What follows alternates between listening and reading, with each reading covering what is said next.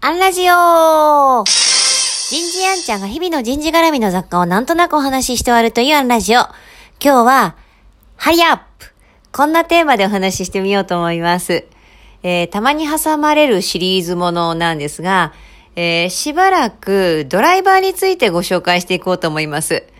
えー、どこかでストロークの話をしたかもしれませんね。えストロークと同じ交流分析の考え方です。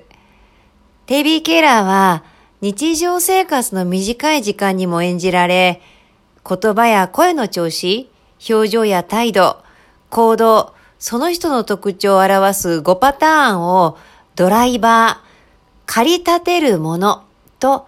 名付けました。その、えー、代表的なものが5つあるんですが、えー、今日はその中からハリアップ、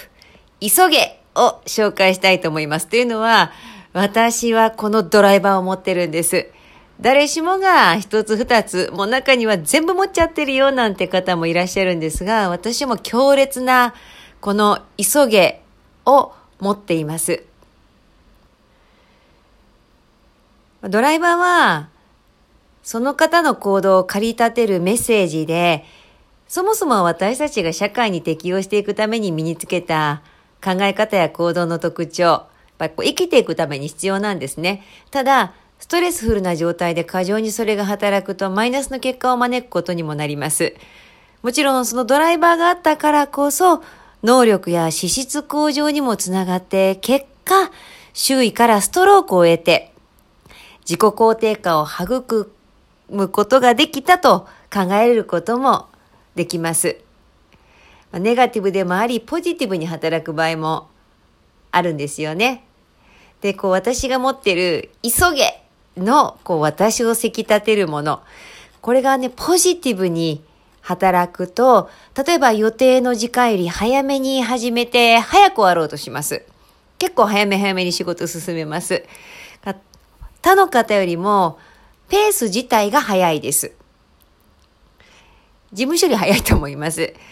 で、結果余裕を持って仕事を終わらせることができます。これポジティブに働いた場合。で、逆にこれがネガティブに働くと、情報を早合点してしまうことになりかねない。もしくは、周囲の進捗が遅く感じて、イライラ感じることにつながってしまう。十分なチェックをしないのでミスを逃してしまうことがある。などなど。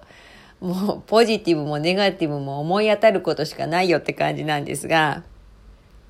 もしも私と同じようにこのハリアップを持っている方は自分に対してこれを肯定的に、えー、メッセージを送るとすると、まあ、この変化の時代にねスピードを持っていることスピード感はもう不可欠だよねって、えー、認めてあげていいと思います。ただこうバランスを取るために慌てすぎると転んじゃうよ。それで結果が出ないのはもったいないからね。なんていうふうに解釈してみるといいかもしれません。えー、明日は別のドライバーを2つほど紹介します。今日はここまで。明日もお楽しみに